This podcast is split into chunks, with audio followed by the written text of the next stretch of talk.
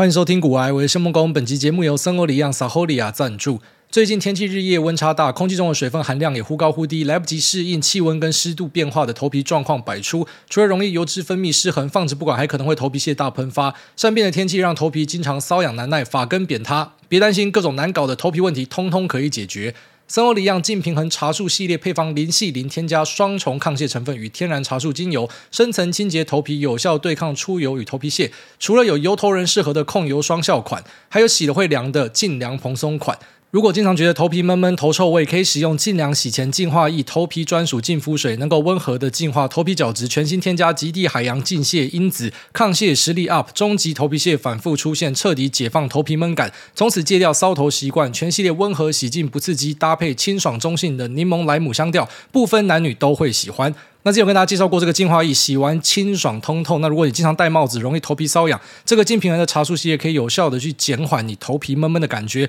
也不会有头皮屑。使用上，我个人非常喜欢，一下子就用光光。内外兼顾才能够打造清爽魅力。全球热销百万瓶的 MIT 品牌森欧里昂 Saholia 连续三年荣获世界美妆大奖，深受国际肯定。即起至森欧里昂官网购买净平衡茶树，任选三件组，原价单瓶七九九，优惠三件组一零九九。但是呢，这个古癌粉丝限定，每组再折一百零九。听说是只有这集买才有这个折价，各位把握起来。Momo 虾皮也可以选购，更多资讯你在资讯栏这边可以找到相关的说明跟链接。好，那这个礼拜遇到一个蛮好笑的事情，就是呢，诶，因为我最近在试着把更多的朋友拉来领口。那不是希望他们来这边住，是希望他们来这边做生意。因为我觉得林口的店有一点少，还可以再更多。那虽然最近已经有越来越多好店加入，那我也深深感觉到，就是我需要离开林口的次数已经降到很低很低，但觉得还是不够。所以自己一些好朋友，他们可能有好的产品或者好的服务，那我觉得蛮推荐他们都来林口开店。那所以呢，我觉得当成是一个那种呃。讲前客也不太对，因为我们要跟他们收手续费或什么的。反正就是我会帮忙他们去找店面，那同时呢，我还会帮忙赞助他们，帮忙他们开店。那在找店面的时候呢，就遇到了蛮多有趣的事情。首先就是干，现在林口真的超级扯，就是现在店面我觉得越来越难找。哦，它其实还是有一些新的物件放出来，可是相较于之前，你会发现说现在它的那个流动性变得蛮不错的，就是蛮多店面都租得很快。那再呢，就是我去找到一个还蛮不错的物件，我想要推我朋友进去，结果后来那个房东妈要理不理，我想说为什么她都不理我，就是我传讯息什么她都完全不回。然后我老婆跟我讲说，因为你的大头贴是那个哇酷哇酷，然后是安妮亚，那呃人家可能觉得你是变态，所以我就把大头贴换掉，然后人家真的就理我，从那之后就回我了。所以我这边跟大家讲，就是虽然我们很常不修边幅哦，想干嘛就干嘛，可是当你今天要去社会化，要跟人家互动的时候，自己还是要注意一下。然后虽然其实我自己从呃，有感出社会之后呢，我就是比较不修边幅，就是我不太在意啊，你应该要穿着怎么样啊，你那个大头照应该要怎么样，就我从来都没有屌过这样的东西，我就是想干嘛就干嘛。但这次算是第一次呃撞到墙壁了。哦，当你今天需要去社会上跟人家互动，你是有求于人的时候，自己可能要稍微注意一下你的样貌是长怎么样子。那一开始我真的有点不了解，我想说奇怪了，我放安妮亚的照片不行吗？那但是我朋友跟我讲说，你那个安妮亚照片是 T 恤，你穿的 T 恤，那仔细看还看得到你的肚子，就你的肚子有一点膨起来，真的超像变态。就是我那个。大头贴就是我自拍自己的 T 恤，因为我觉得那个 T 恤很帅，这样他们说真的太像痴汉的。那有一个朋友为了让我理解，他就传了一个呃大头贴，然后这个大头贴是他跟他女儿的照片，那只是他把女儿裁掉，所以就看一个中年男子在那边嘟嘴，就超恶心，真的非常恶心。但如果把女儿放上去，又变成一个非常温馨的照片，所以我因为这样子，我就把我自己的大头贴的照片换掉了，希望以后也不要再吓到人。那其实也是蛮希望，就是可以呃带更多朋友进来领口，然后帮他们推一把，让他们可以在呃领口立足啦。我觉得真的是一个蛮不错的地方。那目前整个机能也是越来越好。那刚刚早上我看到一个报道还蛮屌，就是说什么台积电的一个退休还是说离职员工，然后他搞了一个庞氏骗局，然后拐了六十五亿，然后里面有很多都是可能他台积电的前同事啊、前长官啊，或者什么学弟，就是有蛮多人都有把钱丢进去。那其实我觉得，呃，如果你是我们的听众，那我相信大家都不会犯这样子的错。反正非常简单的道理就是，任何一个地方跟你保证获利的，那一定都有问题。啊，不敢讲全部啦，九十九趴了，好不好？就是九十九趴了，好，可能就是你妈，你朋友还是你爸找你那个人没有问题啊。我不想打翻全部人，但真的高几率都有问题啊。只要可以跟你保证获利的，几乎都有问题啊。因为如果真的这么好赚钱的话，就是说他一定可以给你十二趴的话，他干嘛不要赶快把钱带爆自己丢掉？他为什么要把这个机会分给大家？因为任何一个可以赚钱的机会，当今天资金变多之后，那个空间就是会变小。我这就是一个那种策略未纳量的感觉。所以任何一个。就是说你现在找到一个可以赚钱的方式，你一定会尽可能的去把所有钱都丢进去，那可能甚至去找亲朋友借钱，找一些可能很亲近的朋友一起投资，然后你们一定会把它吃完。就是你不太可能说，哎，这个机会很好哦，每年可以赚他妈十二十趴稳定的，那你杠杆加上去，哇靠，那可以赚个几倍。那这样的东西呢，我竟然要对外募资哦，这种东西是殊难想象它存在啊。那当然，我们还是希望说，哎，不要把世间的一切都想象成非常负面。搞不好真的有这么好的机会，搞不好你朋友真的是一个天才操盘人，然后他真的就这么佛心，他要带大家上车。OK 啊，有可能。所以我讲说，九十九趴是诈骗嘛，那一趴好，可能就是有这样子的机会。那我也希望你遇到了，只是。一般来讲，大家都没这么幸运，然后所以要非常小心。所以我想说，妈，台积里面现在应该多一批非常上班认真的同仁，钱被拐光了，只好认真上班。本来还在那边膨胀昂虾，想说老子要跳槽，老子要干嘛？然后现在只能够认真上班了。所以发生这样遗憾的事情，当然我们可能是有比较那种调侃的味道，因为就真的看到太多了。想说这个，我们从可能节目最开始讲到现在，就是这种东西，我们已经讲很久很久。但你你不能够期待每个人都是你的听众嘛？可是就是你会以为说，这不是基本常识嘛？但你发现很多人其实没有尝试，那没有尝试呢，那可能就会在社会上遭受到一些不好的事情。然后直到你学会，然后你没有学会之前，你知道很多时候那种诈骗，他们发现呃被骗的人，好，其实要在第二次、第三次继续骗他，就是会被骗的人，他其实可以榨出很多水的。所以很多诈骗被骗的人，他其实是屡次被骗。那其实我觉得就是脑袋的结构不好，或者说观念真的很差。那直到你改进之前，你那个钱都是守不住的哦。所以还是希望大家要注意好自己身边的朋友哦。那其实你能够劝的，就跟他讲一下，说这个东西可能有问题啊。那如果他真的很坚持的话，你也不能够说什么，你就只能够祝福他顺利了。很多时候都是。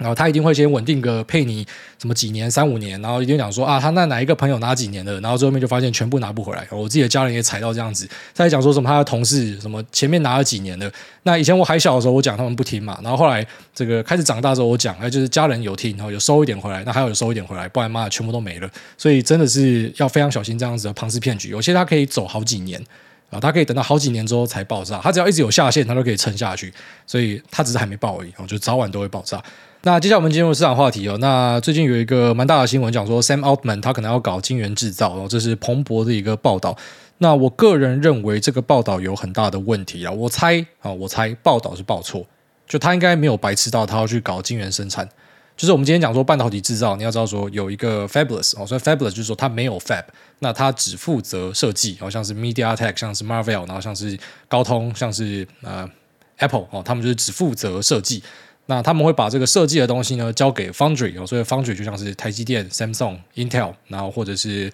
呃 GFS、Global Foundries、Vanguard、世界先进啊。那他们制造之后呢，那可能后段封装，有些晶圆厂自己可以封装，有些就会丢到其他的 OSAT，像是日月光，好像是什么细品什么去去做。那整个做出来呢，就会是他拿到的这个晶片。那以这整个半导体的制造环节来讲哦，里面毛利最高，然后最有可能打出暴击的，其实是最前端的 IC 设计。那如果我们今天用辉达的 H 一百 S 叉 M 来讲，它这一颗晶片，哦，就是说整组这个晶片算下来呢是两万两千到两万五，我们就先抓两万两千美元。那两万两千美元呢，它有一千块是要去买那个八十 GB 的 HBM，HBM 大概一 G 是落在十到十五 US dollar 之间。那台积电的代工费呢，front end，所以 front end 就是说晶圆制造，然后再到封装就是 back end，那 back end 就是我们讲的 CoWoS，那整个加下来大概是九百到一千美元，我们也抓一千美元就。所以你想，辉达卖两万二，然后两千付给记忆体啊，然后跟付给晶圆代工，然后剩下的哦，当然还是有一些额外的零件，那要付给别人，但是几乎所有的钱都是辉达赚走的。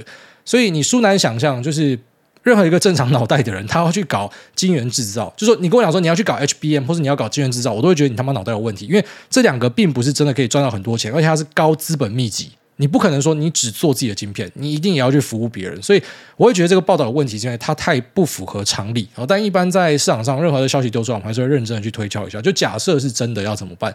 那如果是真的话，我觉得首先它对全球的晶圆代工的版图应该不会在第一时间造成太多的影响，因为你要从零开始非常的困难。现在你要去搞一个三奈米的 Fab，你可能要丢两三百亿的美元哦，才可能有机会哦。而且这只是一个 Fab 而已，那更别提假设他现在要去募资，然后等到他弄好要盖的时候，可能大家已经推到两奈米、一奈米，甚至是可能更进阶的一个制程，所以他应该是要丢更多的钱，然后为了去生产自己的晶片，这超怪。就是最好的方式，而且是有前人在做、有迹可循的方式呢，是你去设计自己的晶片啊。举例来说，像 CSP 像亚马逊下面就是 Annapurna 在设计自己的晶片嘛，那像 Google 的 TPU 就是搭配了 AVGO 博通一起来做嘛，就你去设计自己的晶片，所以你不用去买 GP GPU，你不用买通用型的给老黄跟 AMD 赚到这么多钱，你只需要自己设计出来之后搭配台积电的 Foundry Service，然后可能这个 HBM 跟啊晶圆代工费用你付一付做出来，你就不用给辉达赚这么多钱嘛，所以最合理的方式应该是自己去设计自家的 ASIC，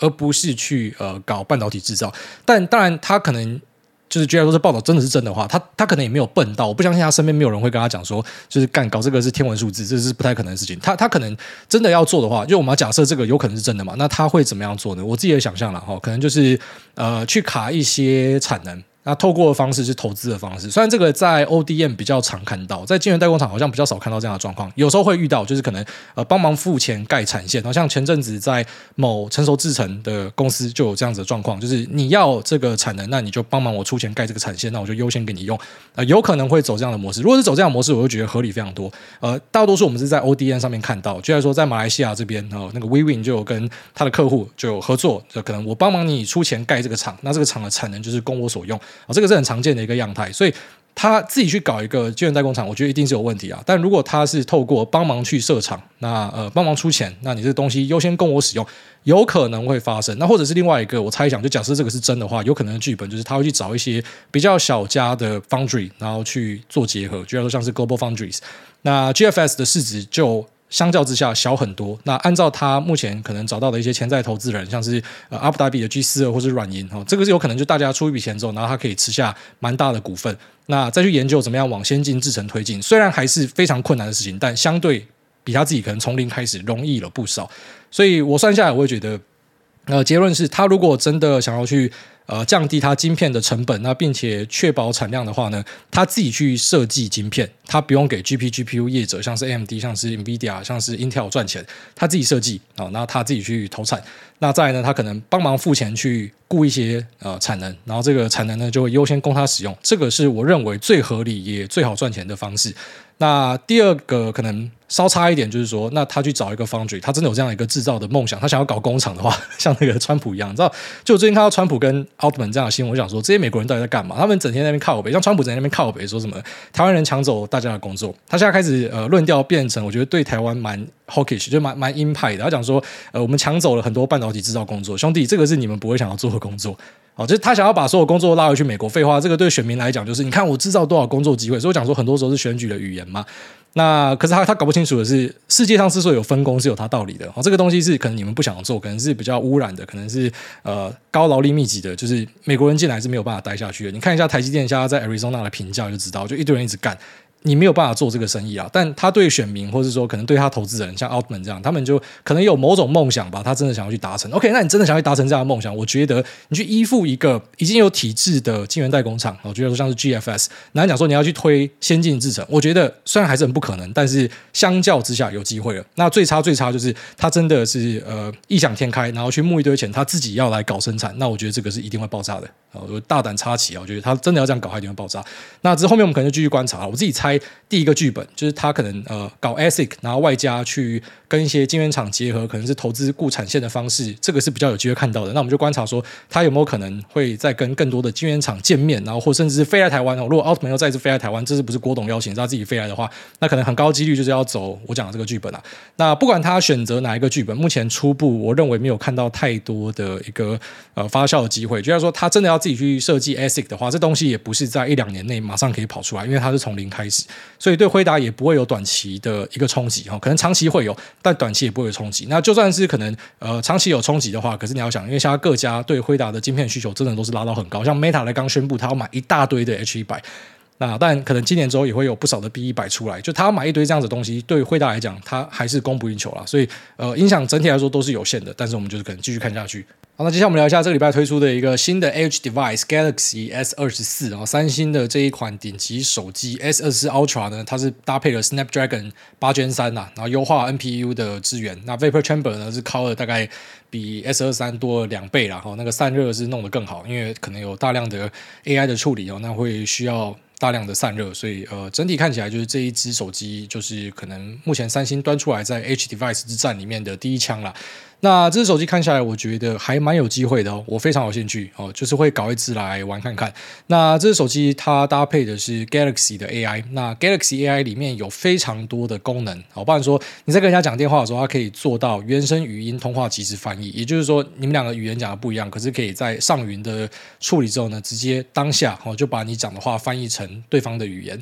那再来呢，可以在不联网的状况之下，也可以做到即时的翻译，这就比较偏向我们可能一般在手机里面安装的一些翻译软体。那它可能就未必需要上云了，只是它目前提出来的各项功能，我觉得大多数可能都是需要上云的。那像是一个 Chat Assist，它是去帮忙你写文案跟讯息，它支援的是三种语言。那以及 Note Assist，这个就是我们可能在过去的 AI 已经蛮常看到，它会去自动帮你把呃一个长文，然后变成有摘要跟重点截录。再来呢，Transcript Assist 哦，这个是你语音档案啊、把它存到手机里面之后呢，它可以把它转成文字，那一样可以摘要，也可以翻译。那接下来就是一些图片相关的功能，像是帮忙去优化图片，帮忙去填补背景、微调物体跟修改照片。所以看下来这一支 Edge Device 它算是非常的全面，它等于直接把像是 Google 的 AI 跟三星自己在 AI 的努力直接。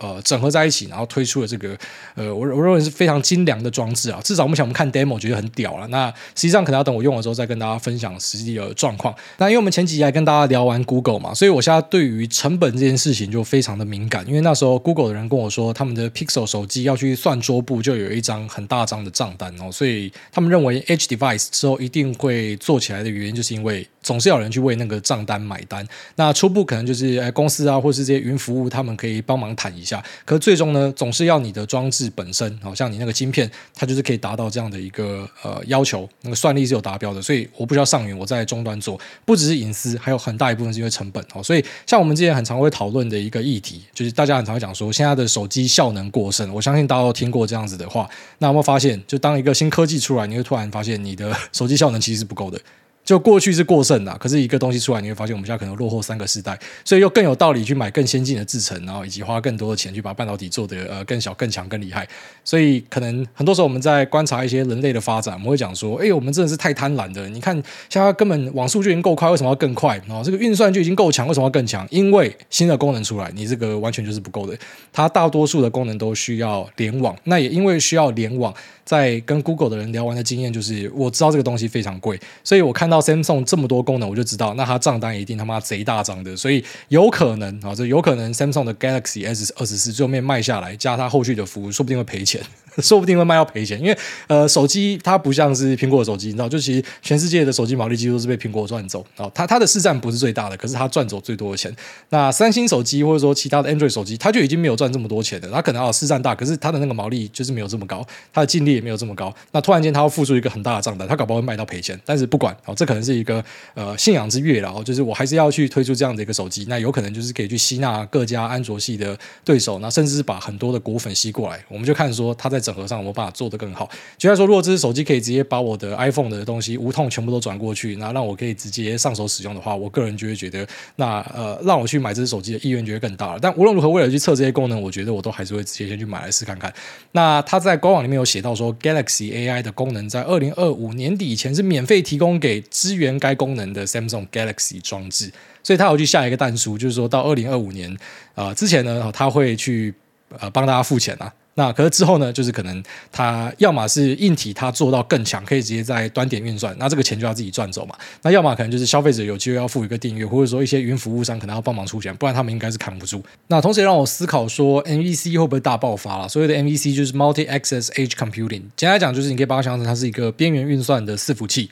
那以前我们讲说云端伺服器嘛，就是呃这些 CSP，你知道他们有大量的机房哦，那这个机房里面可以提供各式各样的存储跟运算。那在边缘的伺服器呢，它可能就是比较搭配电信商或者 CDN 业者。那放这种 MVC 呢，它也不一定要全部放在电信商的机房，它有些可能直接放在呃可能是路灯或者说那种路边的小型的机房。基地台哦都有可能，它这边放个几个伺服器，所以可能在地的用户，因为我们现在的资料量是越来越大的，然后特别是在现在的 AI 时代，大量的数据，包含自驾车，包含说手机，大家看到现在 Edge Device 越来越多的功能，那这些运算可能全部都可以留在端点这边去算哦，在端点这边算完之后，直接到消费者这边，所以它可以带来的一个好处就是你不需要呃有这个大量的传输成本，然后再来呃可能在延迟的部分也可以降到很低。就如果说今天自驾车真的要可以。大量的在路上跑的话，延迟是一个必须解决的问题啊。所以像 MEC 这样子的装置，可能就是非常的重要。那只是过去在讨论 MEC 的时候，可能就是比较偏向我们讲这种太有梦想的东西啊，因为自驾车什么时候可以大量在路上，那个。不一定啊，就是可能会拖很久啊。但是我们现在在手机已经确实看到大量的 AI 功能整合进去，而确实立刻要解决的问题就是账单非常大张，所以去解决这些账单，有可能就会透过这些 MEC 的装置去做服务。那像 AWS 就提供一个 AWS Wavelength，那像这样子的东西，就是它把一些呃 ML 推论跟 AI 运算呢，就是下放在。边境这边哦，所以的边境就是说距离消费者比较近的地方，它不用跑回去云端的中心。那这样子呢，可能就可以帮大家省下非常多的钱，然后以及啊，在延迟的部分表现也会更好，速度也会更快。那如果这样的趋势产生的话呢，那还蛮精彩的哦。就是你可以想象成整体伺服器的用量会再更大。那反正它跟伺服器的整个 BOM 看起来是几乎是差不多的东西，只是它部署的地点不一样。那这个是非常值得令人期待的东西啊。那在今年度呢，其实很多人对于传统伺服器的预计啊，就是它的出货量呢都是压到蛮低的。那我认为这个地方有可能是大家看错，就是我认为呃传统伺服器的用量应该只会更大，就是你不可能只用 AI 伺服器，你不是说算一算就没事了，你要存，你要传，你要很多的呃。携带的运算跟帮助，它它不是全部就是可能我模型去训练而已，那个是 AI 伺服器在做的事情。然后一些推论其实也会结合到 CPU 去做发挥，所以我个人是认为说，呃，对于伺服器的出货不用看的悲观哦，应该说蛮不错的。而且 Google 已经示范给大家看的，就是呃，他们用裁员去换 AI 伺服器。本来大家讲说 AI 伺服器会排挤掉很多的硬体支出，对，我们确实有看到，呃，它会去排挤掉一些呃传统伺服器的支出，有一些资安的支出，但是在今年看起来好像这些东西都是回升，那它反而排挤掉的支出竟然是人力支出，啊，也非常合理嘛，因为 AI 的东西越来越好用，其实要用到人就不用这么多，所以可能之后会开始在看到有蛮多裁员会出现，那这个裁员其实未必是代表整个经济状况不好，而是大家在新的工具导入之后呢，那可能就是有些旧的工作就会被裁掉，那但是大家不用想的太悲观，因为当一个旧的工作消失，势必代代表着新的工作。出现，然后当今天电脑出现的时候，可能大家讲说，呃，一堆传统工作就要去死。你们没有说错，对，传统工作死掉很多，可是因为电脑带来的工作是更多的，所以我个人相信说，因为 AI 带来的工作会越来越多啦。那因为看到 Google 这样的一个演示，就是他们。没有要去裁其他的硬体，哦，可能就是小小的调整。那主要是透过裁人。那其实，呃，我觉得可以合理的去推算，就大多数的 CSP 应该也不是傻子，他知道说他不可能只是用 AI server 就好，他也会用到很多的传统伺服器。那对于一些台湾的制造供应链来讲，哦，或者说像一些 IP IPC 他们在做 MEC 的，那可能在之后就有契机，就是你有没有办法说服客户去采用这样子的服务？那或是更好的，就是客户自己跑来跟你讲说，你有办法解决我的痛点。那我认为，在 Samsung 的 Galaxy S 四之后，呃，其他手机厂如果都跟进的话，这一定会变成一个很大的问题啊！传输量太大，太大了，大家都在使用这 AI 功能，你不可能那个账单大家直接这样子，呃，妈的无条件的给他冲上去，那个会死人的啦。所以，呃，因为看到了这个 S 二十四，我现在是还蛮有把握，认为说 MVC 以及边境的伺服器，然后跟 Software Defined Network SDN 哦，可能在后面的一段时间都会大量的往上冲，就是因为这样。的一个契机，终于看到一个可能够屌的 H device，但我们目前看到的是一个 demo 哈，实际上用过之后再跟大家分享。可是光是这样可以直接联想到的东西就非常的大条啊，然后它可以造成的呃这个拉货，然后跟呃未来的部署呢，我觉得都是非常令人期待的，因为这是很明显的一个痛点在那边，这个痛点是必须要被解决的。哦，以前可能我们在讲说，哎，我们要去部署一些 MEC 啊，因为未来要弄自驾车啊什么的，可是妈的，自驾车都还没出来。所以那就变成在卖梦嘛。可是今天就是已经很明显账单在那边一直在烧钱，那他一定立刻要去解决这件事情啊。哦，所以我觉得后面可以好好的来期待一下呃这些 MEC 的发展哦。呃，那可能一些相关的散热也可以注意一下，因为这些东西它放的地方可能会比较极端一点哦。像资料中心就是说它可能里面是有温控啊，哦，那是系统化的建置啊。那 MEC 很多时候是摆在不知道就可能路边的电箱里面，或者说呃基地台旁边之类的哦。那它可能在一些硬体的防护上、软体的防护上都需要有更多的加强，因为怕骇客嘛。那所以在资安的防护上，应该也是需要注意的东西。那这个可能在过去，你知道，MEC 跟 SDN 都偏向是大家一直在讲，可是实际上你真的有看到很大的应用吗？能够说大家推得很辛苦啊，可是等到客户真的自己有需要的时候，那可能推起来就会变得相对的容易很多了。好，那这节目就到这边，接下来我们进入 Q 的部分。第一位 South Park 五五他说：“我爱说实话。”艾大您好，我有个华人朋友开餐厅，有天碰到有人在他餐厅直播说他料理难吃，我朋友想找他理论，但对方逻辑太强了，害我朋友语塞，直接动手开扁砸爆他的头。因为我朋友觉得同为华人就应该要温和圆融，不应该批评别人，伶牙俐齿，让人语塞，也很不应该。因此，我朋友想把对方的华人精神跟谦卑给打出来，我很是钦佩跟赞赏。因为我的朋友也算是地方贤达。想请问艾大，您认识的猛男跟地方贤达会有像我朋友这么富有教育热忱的吗？感谢艾大，祝福艾大一家一生都能够吃到好的料理。不是啊，你那个朋友就是他妈一个低能儿啊！啊，就是人家在直播，你还他妈直接动手打人，这个他妈脑袋坏掉。其实去观察超哥很多行径，就会发现他不开口会好很多。啊，他照剧本讲会好很多。那他只要跟人家这边网络比赛，他前面跟 Toys 战过两次，也是给人家妈电到飞起来。然后现在跟人家直播，妈讲讲讲到扁人，你知道就是。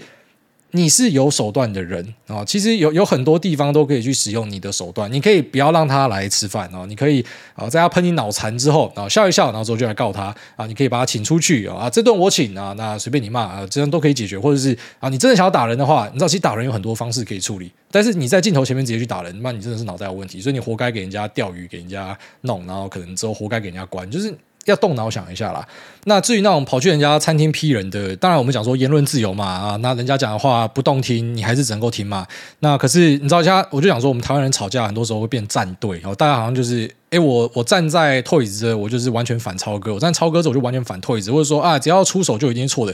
出手当然在法律上一定是错的啊，然后肯定的，你只要出手，你在法律上你就是输了嘛。只是很多时候就是有机会会搞到人家出手，然后大家就去承担各自的代价。你可以嘴秋啊，你可以嘴贱啊，啊，你可能就是给人家打，那给人家打，他也承担他的代价啊，你也承担你的代价嘛啊。可是你不能期待说，就是你跑去这样子嘴人家，你不会给人家打。就像是你知道，有时候我都是很钦佩那一种在路上用生命去维护路权的，然后或者是跑到人家庙口八家九面前去喷人家的。其实我都支持。你们，但我自己的儿子要做这样的事情，我会讲说：你不要傻了，你不要做这种事情。你可以去喷人家，你可以讲说这言论自由啊，你就是可能会被打嘛，就这样嘛。那所以你也看得出来说，Toys 就是故意要去戳他嘛，只是他可能真的没有想到说，在直播的时候竟然敢跑来扁他哦，这真的是他妈脑袋坏掉才会这样子做。他没有想到说他很疯，只是对方也很疯，所以就是两个疯子为大家带来一个这个闹剧啊。那我觉得。假设没有打到头破血流的话，就真的是一个我要的气氛那种闹剧，我很喜欢。那可是打到头破血流，就觉得啊，真的是不好了。所以大家要小心呐，好不好？就是我觉得其实出来跟大家互动，就是。要有点礼貌啊，然后可能这样不要太尖锐哦。你就讲说我们都有我们的意见，对，可是有时候你是不长眼，那你不长眼可能就会给人家修理。那还是要强调，暴力绝对是错的，只是你就是有可能会有你的代价嘛，就是你讲一些话，你可能会有你的代价嘛。那对方使用暴力，他一定有他的代价。就是说你讲错话，你不一定会吃到你的代价，但是你只要去做法律不允许的事情哦，就是你可能跑去打人，那你就是一定会出事。那所以我觉得他最好就是停在可能人家喷他脑残，好，但这边我就去处理你，我真的要搞你，我就这时候去告你，虽然对方也不会痛，他会继续喷你，可是至少你是站得住脚的啦。那跑去打人之后就有点站不住脚，可是我还是觉得就大家入戏太深，然后你知道我现在看网络上大家那边站队，我觉得。你们在干嘛？这两个就是很明显都是来闹的，所以就是享受他们带来的秀就好。那还是要讲，就是暴力是一个很不好的事情。只是呃，在我们教导自己的小朋友的时候，其实我就会跟他讲说，你知道，你你是可以去做各式各样的评价跟评论，只是你要看场合哦。你跑去八加九的场合，你期待你这边乱喷，你都会没事吗？那不就是因为刚好你可能也很红，你有直播。那如果今天是一个路人，他敢这样去乱喷吗？不是说什么他不能这样喷，他可以，只是。就是我们不会教导这些孩子去做这样的事情的，所以嗯，尽量不要去在这种事件上面，你知道，就是啊，搞得那种我看到网上大家很嗨嘛，其实还有他们创造话题，让很多人可以发文，可以在那边嘴炮，在那边吵来吵去。可实际上，我觉得反正就当戏看嘛，那大家都是在创造效果了。下面一位拉链没有卡到机，这好像念过，跳过。下面一位。Moonflower 八二八，祝天下想要有个宝宝的父母都可以顺利。癌大好，节目从诺亚出生听到现在，偶尔听着挨大分享爸爸经，真的很感动。跟老婆尝试试管婴儿，至今一年半了，前两次临着床，第三次好不容易两条线，也听到了心跳，却在八周后胎停，两个人心情跌落谷底。那阵子根本行尸走肉，在这个无缘的父亲节，还是得打起精神继续努力。希望挨大给我们一点加油打气。感谢，那那我祝这个 Moonflower 八二八跟他的太太，那可以顺利的呃怀上这个试管婴儿啊，他是一个蛮大的挑战，因为身边朋友也有遇到类似的事情。那在过程之中的调养啊，要打针啊，要观察什么，其实都是非常的辛苦，两个人都会搞到很累啦。那希望你们可以顺利的有你们的宝宝，然后这边帮你祝福一下。下面一位金山 J 九九他说：别再黑瘦了，赶快来玩幻兽帕鲁。二零二四现象级游戏《幻兽帕鲁》上线啦！一月二十二号，Steam 同时在线人数一百五十八万，超越《艾尔登法环》。二零七七成为历史第三名，仅次于 CS 二跟 PUBG。这个游戏结合了宝可梦的抓宝、萨尔达的自由，想色色则可以研究配种，让幻兽交配得到新品种。而且这游戏佛心才卖四百块，所以挨大别再黑售了，赶快来 Steam 玩今年全世界都在玩的呃幻兽帕鲁。坐等挨大心得分享，爱您。哎，我最后我看到他的一些短片，然后来玩看看。好，任天堂超气嘛，我们来看一下这个游戏到底实际上是什么样子。下面一位二三三零上一千，他说我是跟街刀傲懒叫。挨大好，看好今年电动车会随降息而增加拉货，挑了在季线以下的废物车用台半跟顺德。那想请问左侧街刀停损策略你会怎么样做？我只有两个想法：一分五批资金打，每下跌五趴敲一批，敲完五次还下跌超过五趴就认赔；二打到前波低点支撑就打一批，打到占总部位三十趴就放着，不解套就隔代冲。那最后想问一下，怎么看中国的 ECFA？可能会编到车用电零组件，祝挨大家与听众股票长虹，身体健康平安。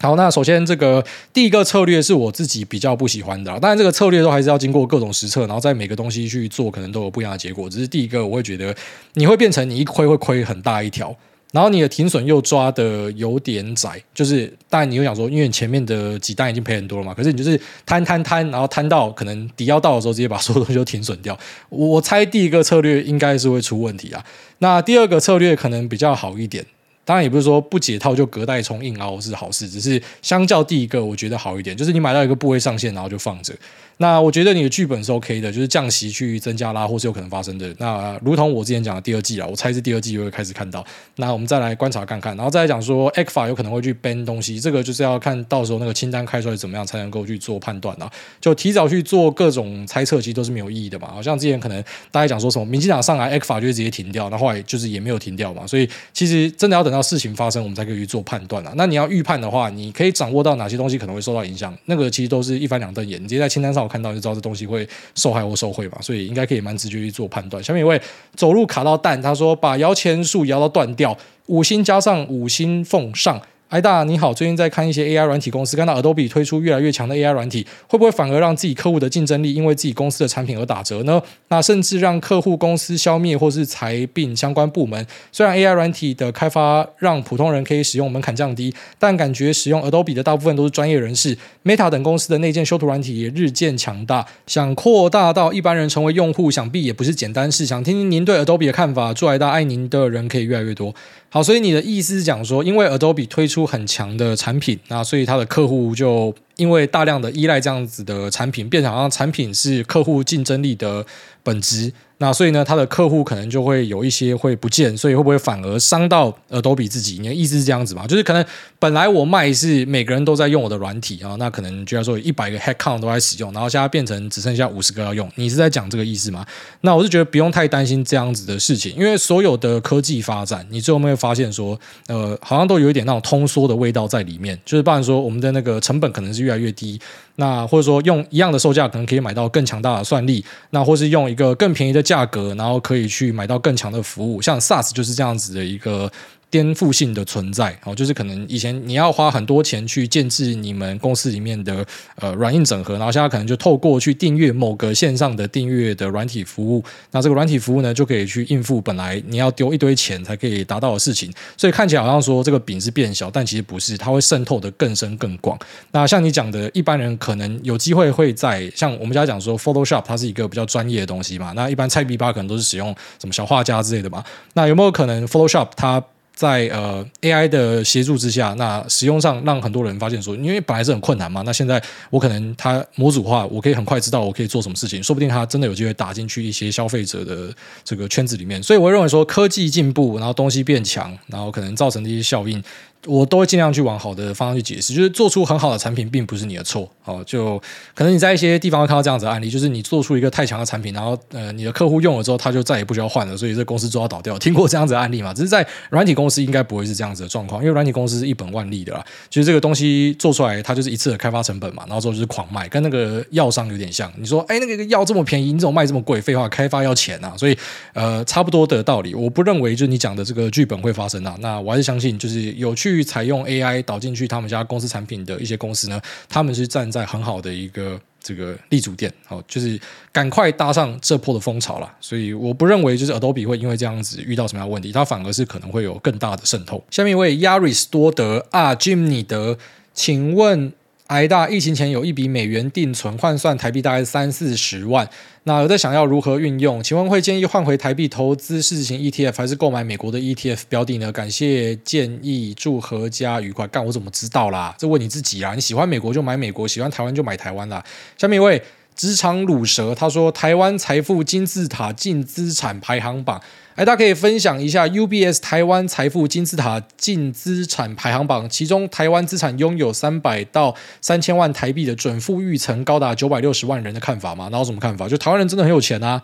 台湾人真的很有钱啊！那虽然很多人的财富其实卡在房地产里面，你讲到这 UBS，我不知道他们算房地产，应该是有人讲说净资产，应该就是说把房贷去掉之后，那有这样的钱嘛？所以你家里有一个房子，那你把房贷去掉，那那当然其实会达到这样子标准的人应该蛮多，因为台湾的呃房地产自有率还蛮高的嘛，所以我不觉得这个数字会特别的意外。但这个数字其实不一定代表真的非常有钱，因为可能就是你穷到剩那个房子。虽然讲说这个房子卖掉你就有钱了嘛，可是你也不会把你要住的房子给卖掉啊，那也不是很多人有那个观念可以去把房子去贷款出来去做投资，然后去滚出 cash flow 嘛。所以其实虽然你看起来这里面的人很多，可这些人很多应该不觉得自己有钱。因为他的现金流不一定是强的，他可能就是说他的资产是压在那边，可是他的现金流其实抓得非常的紧，所以实际上要看有没有钱。我觉得除了这个资产之外，那金流也是非常重要的啦。所以我不知道你问这个是要问说，就是我觉得台湾真的有这么多有钱人吗？你说呃，含房地产，我觉得一定是有的。那至于你说是不是那种很宽裕的，可以一直花钱的有钱人有这么多？我觉得不是，因为我认为呃，这里面应该呃现金流卡死的人是蛮多的。然后这是我初步的猜想哦。下面一位。阿姨摇出来了，她说：“超派铁拳吃到饱，超派。” A A，福利连最近看了很多成功人士分享自己一天的行程，自律又很规律，那都没有讲到 OGC 或是消遣的时间怎么样安排。我知道问这个有点 creepy，而且没有标准答案，但还是很好奇。小弟我单身二十七岁，差不多两三天撸一次，想问老哥你大概几天撸一次？一次会让自己撸多久？为了股票废寝忘撸的话，下次会报复性撸回来吗？不方便回答也没有关系。谢谢梦工老哥，老爱您了，我爱说实话。没有啦，我一般是不太不太撸管的啦，因为我在家也是被禁止去看色情的东西啊，这是我们家的家规啦，所以就是乖乖的去符合家规，好不好？家和万事兴，老婆高兴我就高兴，我爱说实话。好，下面一位 King of Sula，他说老婆辛苦了，孟工立贺，我是住在桃园八德的捏软联盟二宝爸，今年是结婚第七年，想问孟工像，好、哦、想请孟工像身为职业妇女且每天都要赶准时下班去照顾两个小屁孩。挂号 Noah 跟 Colin 的老婆用肥宅的口音说数字五二六一，祝梦工今年绩效依然喷发，谢谢。好，我我我祝福完了。下面一位 Charlie 他说福利连真的超好看。最安听您的推荐去看了《芙莉莲》，结果觉得自己在个性上很多方面跟主角很像，常常莫名就看到哭了。请问这样子的我是娘炮吗？第二个问题，请问挨大四百二十级的 emoji 是特别挑过的吗？祝福诸位全家出门都不塞车。呃，第一个是不是娘炮？我认为不是，我认为是呃。性情中人哦，因为《福利人》真的是一个深刻隽永的作品啊。那第二个问题，我听不懂在讲什么啊！不要问我这种麻烦的问题哦。下面一位苗栗小资女说：“感谢挨大的分享，还好这个节目能够那么长久。疫情结束后，很多 podcast 都停更了，还可以在这边听到古癌不断的更新资讯和一些生活分享，真是太感谢了。我也感谢大家的收听啊。下面一位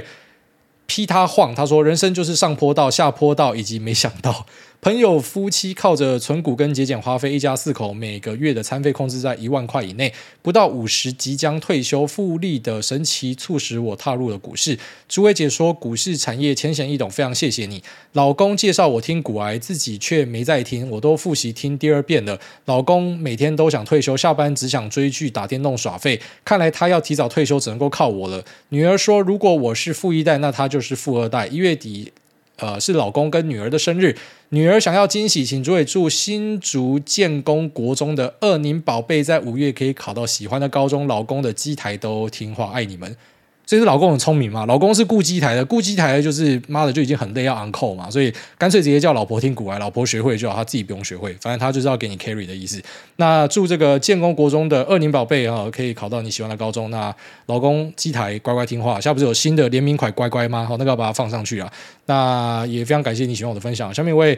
方腾 B 他说客家人站出来，听到挨大讲客家话就笑了。听了这么久，不五星好评不行了。有机会可以多多讲客语吗？那另外想要问，会让小孩学客语吗？呃，我不是那种会很执着，就是一定要让小朋友讲客家话的人呐、啊。呃，我会不排斥啊，就是可能我的家人、我的啊、什么姑姑阿姨要教哦，那都可以教。那我自己也会教一些，如果他有兴趣的话，但是我不会像我爸那样啦，就是我爸小时候是我不讲客家话，他就不屌我哦，他就是一定要我讲客家话，他要传承这个语言。但我对这种传承语言的事情并没有特别的执念。但如果儿子真的想学的话，我会教他一下啦。然后大家讲，下面一位五木超人 Stark 麦克风测试一二三，首先先五星推推挨大优质好节目，挨大好，小弟是 EP 一听到现在气氛仔，这个月一月二十八号是我和未婚妻 Sandy 的生日，也是我们即将公证结婚的日子，气氛仔 Stark and Sandy 希望听到挨大的祝福，因为挨大祝福很久远，福音永流传。谢谢你，啾咪。好，祝我们的气氛仔 Stark and Sandy 哦，一月二十八号 Sandy 生日快乐！那也祝你们呃公证顺利哦，欢迎准备加入捏软阵线啊，希望一切平安顺利。下面一位 S G U，他说桃园地方妈妈首次留言，没想到居然可以这么荣幸遇到挨大，在人山人海的地方一眼认出挨大一家，诺亚爆可爱，Lisa 好酷美，挨大正面很有亲和力，看到背影才发现穿很帅耶，因为。周日用餐区的人超多，怕跑去合照会造成挨大一家的困扰，就只好作罢。挂号做摇滚区，偷偷观察就满足。回去后实在是太想跟挨大谢谢，决定来留言。谢谢挨大持续分享市场跟投资心法，让投资小白的我慢慢导正，也培养出舒服的投资方式。通勤时听节目，能够让早晨开心点，也常常噗呲爆笑出来，超疗愈。祝您一家平安健康，开心爱您哈，也爱您。谢谢这个地方桃园妈妈，最近人山人海。你想说 IKEA 是不是？我最近好像有去到比较多人的地方，就是 IKEA，因为那一天要遛小朋友，然后真的不知道去哪，所以就知道找地方去。然后本来又要跑去水族馆，可是水族馆真的去太多次，然后就想一想啊，不然去旁边 IKEA 走一走好了。呃，不会啦，你你说如果真的上来会造成困扰，不会，就是我不会觉得这是困扰的事情，只是我觉得蛮靠背的啦。讲说什么儿子可爱，老婆酷美，然后我是很有亲和力，这就有点像是你看人家小朋友，然后讲说，哎，这个小朋友长得很健康。哦，长得不好看，没有办法讲说漂亮或是可爱嘛。讲说，哎，他长得很健康，哎，你长得很有亲和力。好像那位 Dollar 一百，他说为自己勇敢一次。挨大家好，小弟为长期收听优质节目的气氛仔，自己大学时期跨领域参加其他系所实验室，硕士顺理成章跨领域进入该实验室系所就读，但前两个月发现自己没有办法达到指导老师的高标准和高要求，因此和指导教授和平分开，之后也不知道何去何从。那想与大家分享的是，自己从未有这种压力大到一天吃一餐，两个月暴瘦八公斤的情况，甚至有一点忧郁倾向，但觉得自己似乎要为自己勇敢一次，改变环境。爱您，啊，我也爱您，这个蛮蛮酷的啊。其实我觉得可以勇敢的为自己做决定的人都非常值得敬佩。好像我自己就是那种，我大学就知道我自己不喜欢念书，然后我也知道我不喜欢念这个系。可是我就是把它混毕业，因为我就是那一种没有胆识去改变环境的人。所以像你们这种敢去改变环境，然后把自己放在很不舒适的地方，然后呃勇敢走下去的人，我相信你们可以做得很好，好不好？就是撑住就好。那确实是你把自己放到一个不熟悉的地方，一开始会很恐慌啦。但你只要敢做，我觉得就是会有好的结果。那下面一位 GG 三九一二一六，他说 test test 为何留言总失败？好，成功了。下面一位。韭菜锅贴，他说：“小丁做事小叮当。”挨大想请问，挨大在工作上钱跟快乐，你会怎么样去选择呢？目前是接手家里的事业，因为环境跟工作内容不是我喜欢且擅长的，一直都是很不快乐，每天心情都很压抑郁闷。自从毕业就在家里的工厂上班，就那时就很常说服自己，做久了也许会习惯。但现在做了快五年了，郁闷的心情都没有消失过。不过也因为有长辈打好的基础，钱一定会比我去外面上班多得多，大概就是三万跟二十万的这种差距。一种做半年才能抵一个月的概念，导致想勇敢追求想要的生活，却又一直犹豫不决。希望可以听听您的建议。嗯，因为你这个举例啊，你想说三万跟二十万，干，那真的差太多了。你你做一个月可以抵半年，那真的差太多了。所以你不妨想象成你这个有点类似，你知道，就有些人会跑去什么澳洲打工嘛，或是跑去哪里当外劳嘛。那他可能那边的生活他不一定喜欢的哦，劳力密集很累。可是呢，因为他在外面赚的钱回来可以抵很多个月的钱，所以就当成是存钱吧。我觉得就是往这个方向去想，因为真的差太多了。就如果你今天讲说，呃，家里的比外面多个什么三成好了，好，那可能在这样的状况之下，我会觉得我还是会想去做我想要做的事情。但是差六倍哦，这这太夸张了啦。这个是我我一定会选择钱多的地方。但这是我啦，因为在我看来，我会觉得钱是我想要解决任何问题一个最重要的元素，所以可以赶快赚到钱，这个钱可以去帮我滚利。那可以做更多的投资，对我来讲是非常重要性。当然，这是我我的意见分享是这样子。那只是呢，我觉得适用在大部分人的话是，你们可能不一定像我这么爱钱，或是这么对钱有不安全感，只是差六倍真的差太多了。所以不妨换个心态，就是我先好好做，然后累积到某个数额，然后我就勇敢的去做我想要做的事情。那其实你出去做之后，你可能很快就会发现说，因为你你之前的收入跟你之前的生活水准，在你换到你可能真的喜欢做的事情是撑不起来的。到时候你可能会变成另外一种很尴尬的局面，就是你是在做你喜欢的事情，可是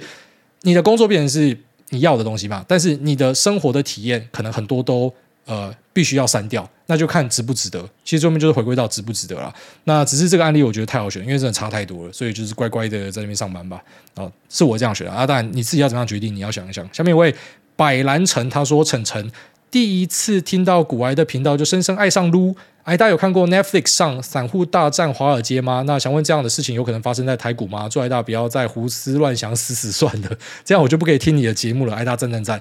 ，OK 啊，非常感谢。那还没有看，你讲的是之前的呃那一只叫什么？” GameStop 事件是不是好像有有拍成电影？人家有找我去，有几个单位都有发信来，只是我都还没去看了。OK，有空再来看一下。那你说在台湾有没有可能会发生？非常高几率啊，就只是可能还没有真的发生而已。就是可能没有那种这个规模够大可以拍成电影的啦。只是以台湾的市场来说，要发生这样的事情，我觉得是呃水到渠成哦，真的就只是一个东风来了，然后就可能会发生。因为我们的市场是更浅碟的，所以真的要推的话，可以推得更可怕。好，下面一位。布谷生菜烤蜘蛛，他说：“帮劝诸位您好，小妹的男友是忠实的听众。小妹的话他不一定会听，但诸位的话他奉为圭臬。刚好他正在留言，我尬广跟上。希望诸位看到留言可以帮劝劝小妹男友钢蛋不要买太多，不然要没有地方摆了。感谢诸位，赞叹诸位。嗯，我很想帮你劝，但是呢。”因为因为身为同样是会收藏一些很废物的东西，我现在回头看看我背后的游戏王卡卡拉卡拉，然后还有